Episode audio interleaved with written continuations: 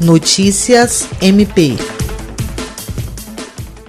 o Ministério Público do Estado do Acre, por meio da promotora de justiça do município de Tarauacá, Manuela Canuto de Santana Farrá, tem adotado medidas no sentido de ajudar a coibir a disseminação do coronavírus nos municípios de Tarauacá e Jordão. O MPAC instaurou procedimentos administrativos para acompanhar as ações do poder público no enfrentamento da pandemia, expedindo diversas recomendações tratando sobre temas como direito do consumidor, infância e juventude, segurança no funcionamento dos serviços essenciais, transparência nas licitações públicas e meio ambiente. Além disso, a promotoria de Tarauacá também tem atuado de maneira direta na conscientização da população dos municípios ao solicitar a cooperação das emissoras de rádios locais na veiculação no período de 30 dias de spots que ressaltam a importância de cumprir o isolamento social e alertam sobre os perigos da prática de queimadas, sobretudo no cenário pandêmico. Jean Oliveira, para a Agência de Notícias do Ministério Público do Estado do Acre.